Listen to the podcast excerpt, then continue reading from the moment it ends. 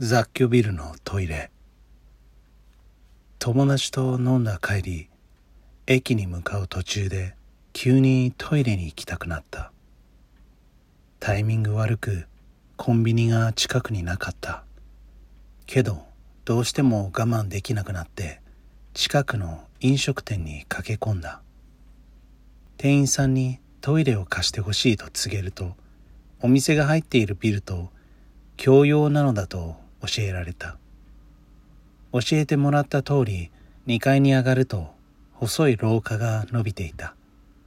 この奥にトイレがあるらしいのだが2階のオフィスはすでに人がいないらしく廊下は真っ暗だった。しかも古いビルなのでカビのような独特な匂いがした。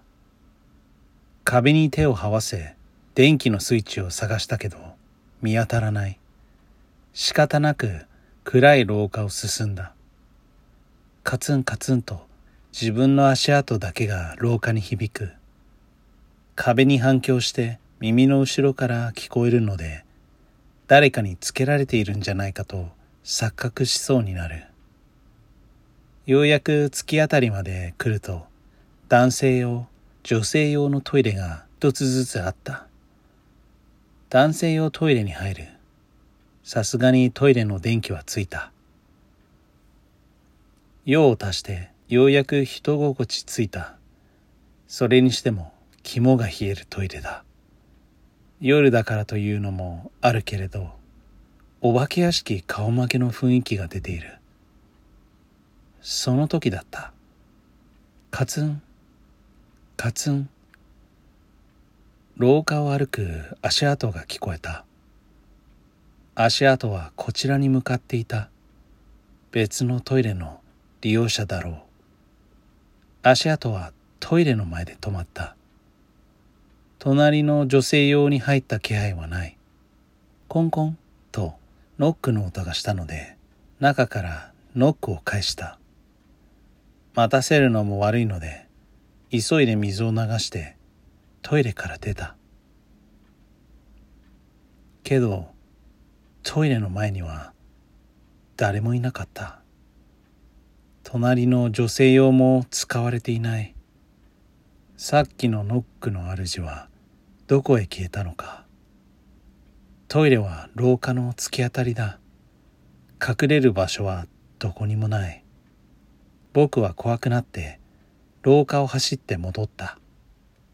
階段までもう少しのところで一度だけ振り返った。真っ暗な廊下の奥トイレの明かりが見えた。慌てていて電気を消すのを忘れてしまった。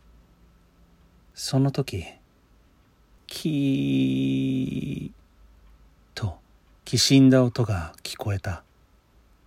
誰もいないのに男性用トイレのドアが一人でに閉まっていくのが見えた。背筋がゾーッとした。階段を転げるように降りた。下で待たせていた友人は不思議そうな顔で僕を出迎えた。僕の後に誰か階段を上がってトイレに向かったか尋ねると「誰も?」と友人は言った。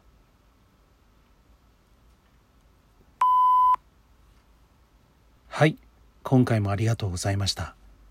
雑居ビルのトイレどうでしたか？あなたの感想が聞きたいです。どんな些細なことでもいいので連絡してください。この番組の意見や何か質問などあれば X でハッシュタグシャープあれこわカタカナであれこわでツイートしてください。ではでは。Thanks for listening. また。